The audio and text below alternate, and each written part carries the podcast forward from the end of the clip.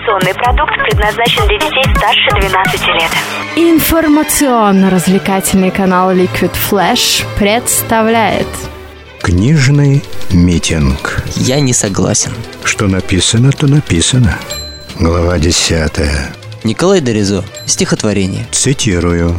Жила певица. У нее был ее голос, а еще ее старенький пес. Так и жили втроем они, вместе. Друг без друга никак им нельзя. У певицы был голос и песни, а у пса были только глаза. Но с певицей голос расстался, с бренным телом, с усопшей душой. Он живой на пластинках остался, отошел от нее, как чужой. И когда из квартиры соседней этот голос летит на мороз, слепо мечется в тесной передней и на стены бросается пес. У собаки особая память. Ей не пить на поминках вино, ей не высказать горе словами, может, легче бы стало оно. И на самом бравурном аккорде, когда песня подходит к концу, влажно катятся слезы по морде, а точнее сказать, по лицу. Собака Эдит Пиаф, 1965 год. Ты читал эту книгу? Отрывок из автобиографии. Мои родители были талантливыми, интересными и умными людьми. Папа – уроженец Греции. Он принадлежал к знатному греческому роду, в свое время поддержал революцию, а перебравшись вместе с родителями в Россию, работал адвокатом. Мама, кубанская казачка, закончила консерваторию по классу фортепиано и была музыкантом. Она записывала мои первые стихотворные опыты в тетрадку, которая хранится у меня до сих пор. Еще у меня была изумительная бабушка Мария Назаровна. Именно она заразила меня любовью к поэзии, песне, народному слову. Перенял я от нее умение изображать кого-то в лицах, представлять, как она говорила. Мое детство можно было бы назвать счастливым, если бы в 1938 году не арестовали отца. Маме сказали, что ему дали 10 лет без права переписки, а на самом деле его расстреляли. По стране тогда ходила фраза «сын за отца не отвечает». Применительно ко мне это было действительно так. Меня приняли в комсомол, более того, избрали секретарем комсомольской организации школы. Я до сих пор благодарен учителям, одноклассникам, соседям, которые прекрасно ко мне относились и никогда не намекали на то, что мой отец арестован.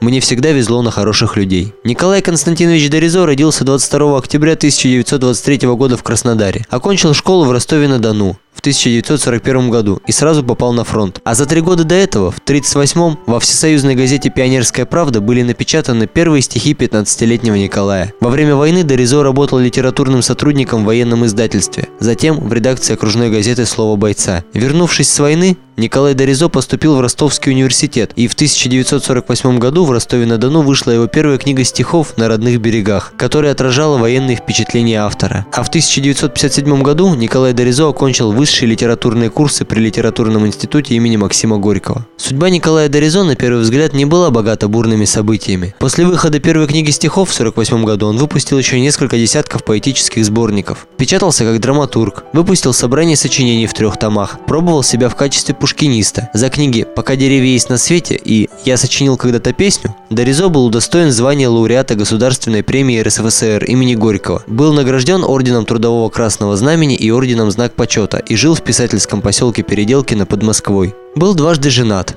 Первая супруга – певица Гелена Марцелевна Великанова, народная артистка России. Вторая жена, с которой Николай Константинович прожил более 40 лет, актриса оперетты Вера Вольская. Николай Доризо рассказывал, и знаете, о чем я думаю? Почему о долгой поздней любви в мировой литературе написано значительно меньше и слабее? Как правило, ослепленная молодая любовь обрывается на самой высокой ноте. Как заметил Симонов, все романы, повести кончаются на свадьбах или на пике любви умирают, как, к примеру, влюбленный чиновник Желтков в гранатовом браслете. А можно ли жить, любя с такой же силой и быть при этом счастливым долго, всю жизнь, изо дня в день? И вот что я скажу. Да, в молодые годы страсть сближает людей, притягивает друг к другу. Но только в пожилом возрасте, поверьте мне, поэту, люди могут наконец-то понять, а любят ли действительно они друг друга или нет. Последние годы своей жизни Николай Доризо вместе с Верой жили в Переделкино, редко выезжая в Москву. Умер поэт 31 января 2011 года, похоронен на кладбище в Переделкино.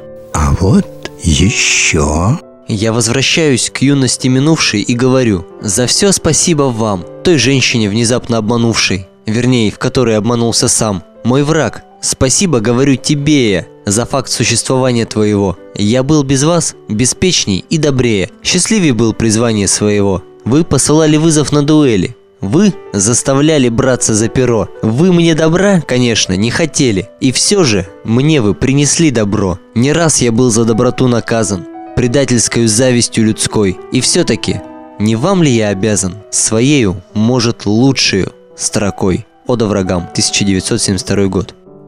Ты читал эту книгу? Стихотворение Николая Доризо, как ни странно, можно сравнить с кружкой свежезаваренного, ароматного и неповторимо вкусного чая. Не той пыли известных брендов, которую мы ошпариваем кипятком и глотаем перед выходом на работу с утра, и не глянцевого черного дегтярного настоя, который так любят немолодые шофера и работяги, в чьих ладонях обычный бокал на 300 мл кажется кукольной посудой. Нет, не подумайте, что это гастрономическое сравнение притянуто за уши. Сочиняют стихи и пьют чай на нашей планете много тысяч лет. Чай – напиток мудрости и жизненной энергии, с каждым глотком придающий нам бодрость и силу. Так и каждая строчка Николая Константиновича наполняет сознание мудростью. Не заумной ученостью, а простой, доступной всем, понятной и житейской мудростью. Он не учит, как правильно говорить или поступать, не дает готовых ответов. Его стихотворения заставляют каждого самому себе задавать вопросы. Верю ли я? Люблю или нет? Как быть человеком? Как им стать? Как им остаться? В этом и заключается величайшая ценность поэзии – таблетки для страдающей души. Но не антибиотики, а витамины. Что мне еще особенно ценно в его коротких, порой как рубленых, а порой напевных строках? Картины, которые автор рисует у меня в голове силой своего слова. И, вглядевшись в эту картину, поневоле проецирую ее на себя. И хочется быть человеком,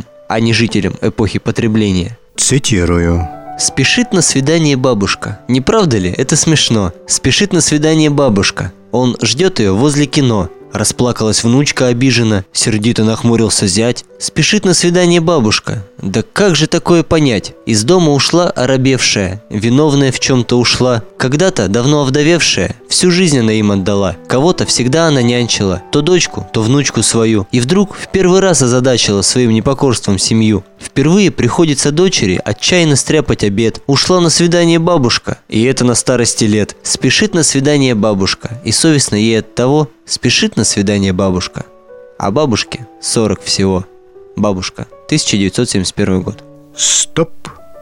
Снято. В качестве автора текста для песен, прозвучавших с киноэкрана, Николай Доризо написал стихи более чем к 40 фильмам в соавторстве с композиторами Богословским, Фельдсманом, Молчановым, Заславским, Фраткиным, Островским, Туликовым, Кулиевым и другими. В результате появились всенародно любимые и узнаваемые песни. «Я о родине пою», «Песня о любви» – это там где, ну как на свете без любви прожить, помните? «Мужской разговор», «Московские улочки», «Огней так много золотых» на улицах Саратова, «Песня выпускников», «Взрослые дочери», «Песня Рощина», «От людей на деревне не спрятаться». Песни на стихи Николая Доризо звучат в фильмах «Простая история», «Увольнение на берег», «Разные судьбы», «Дело было в Пенькове». Вот, кстати, интересный факт об этом фильме. В 1958 году на экраны Советского Союза вышел фильм «Дело было в Пеньково» режиссера Станислава Ростоцкого. Действие фильма происходило в деревне. Писать текст песни в фильме пригласили Николая Доризо, к тому времени бывшего известным поэтом, автором нескольких стихотворных сборников и членом Союза писателей СССР.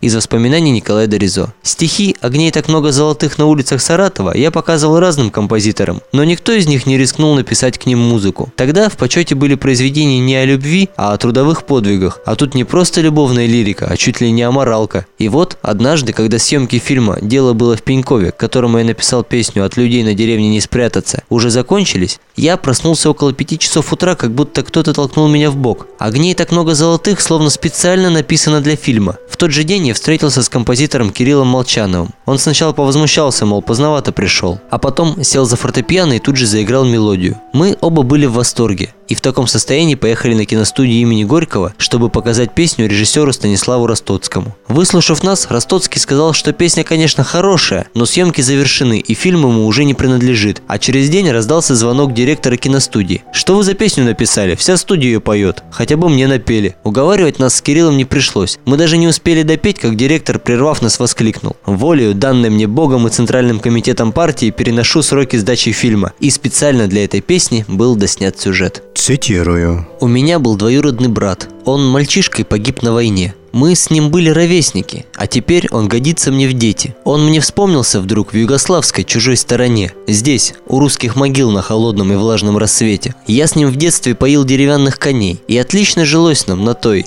довоенной планете. Он был старше меня по серьезности тихой своей, а теперь он годится мне в дети. Он погиб в самом первом бою, Ничего, кроме нашей Кубани, он не видел на свете. Я ж прошел сто дорог за себя и еще сто дорог за него. И теперь он годится мне в дети. Для него была женщина тайной, была аэлитой она. Он еще ее губ, достающих до самого сердца, ни разу не встретил. Новогодняя рюмка сухого вина, вот и все. И теперь он годится мне в дети. Мы с ним были ровесники. Я, вернувшись с войны, избегал его мать, будто в чем-то пред ней был в ответе. А теперь я смотрю ей в глаза без той прежней вины потому что теперь он годится мне в дети. Все равно нелегко мне в глаза ей смотреть. Это понял я в Сербии, здесь, у русских могил на рассвете. Но в одном он счастливее меня. Он не будет стареть, потому что теперь он годится мне в дети. Мы с ним были ровесники, 1964 год. Памяти Юрия Доризо. Ну, как говорится, в случае с поэзией вообще и с творчеством Николая Доризо, в частности, хотелось бы обойтись, как модно нынче говорить, без комментариев. Уж очень, на мой взгляд, глубоко и индивидуально действуют стихи на нас. И тут нечестно употреблять категории «нравится», «не нравится». Это спрессованный в строчке опыт, жизнь наблюдательного, мудрого, настоящего человека с сильным характером. Ни слащавости, ни красивости, как будто из каждого стихотворения автор долго вытряхивал все лишнее, оставляя только импульс, нерв,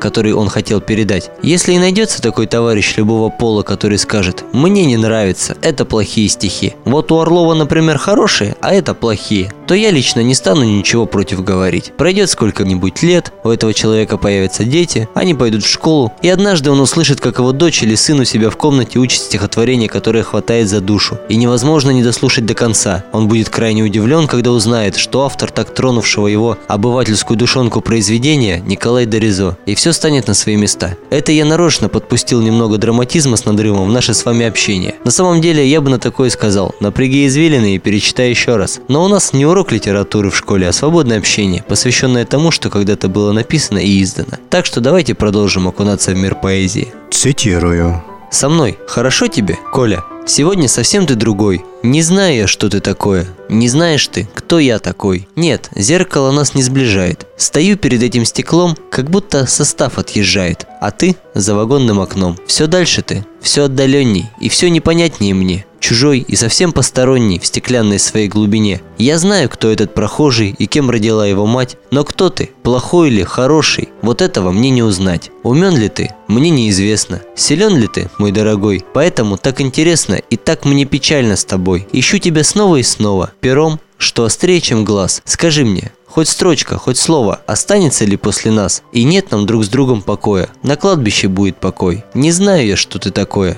Не знаешь ты. Кто я такой? Стихи о себе. 1969 год. Кому как? Как вы уже наверняка догадались, это литература для всех. Я бы сказал, обязательная для всех. Как вода, воздух и Пушкин. Александр Сергеевич. Стихотворение написано языком, доступным для всех, умеющих читать, лаконично и даже достойны быть разобранными для статуса в социальных сетях. У меня двоякое отношение к пабликам и цитатам. С одной стороны, велик процент бездумного копирования, вроде «смотрите, я типа интеллектуал», а с другой стороны, хоть что-то да останется в душе даже самого отпетого мозгового ленивца. Доризо способен придать импульс застоявшейся душе, такий пинок. Хотя, мое знакомство с творчеством поэта изначально преследовало, честно говоря, меркантильные цели. Надо было подготовить стихотворение для конкурса чтецов, и мама достала из шкафа белую книжку с синей надписью «Звенья». Стихотворение «Собака Эдит Пиаф» прозвучавшее в начале нашей встречи, поразило меня, 13-летнего, своей энергетикой. Как будто я оказался в прихожей французской квартиры, рядом с собакой, которая переживает горе своей хозяйки. Тогда же я впервые услышал про Эдит Пиаф. Но музыка – это тема других передач Liquid Flash. Ну а то, что стихотворение прошло на ура, сомневаться даже не стоит. В моем исполнении, благодаря маминой постановке, потрясло жюри и заняло первое место. Дали красивый кусок картона с надписью «Диплом». Приятно было. С тех пор я редко обращаюсь к творчеству поэта. И с каждым разом, как будто теплая волна прокатывается по душе, а иногда ком в горле, но всегда хорошо. Код скрипси-скрипси. Что написано, то написано. Услышимся на уютном канале Liquid Flash. Flash.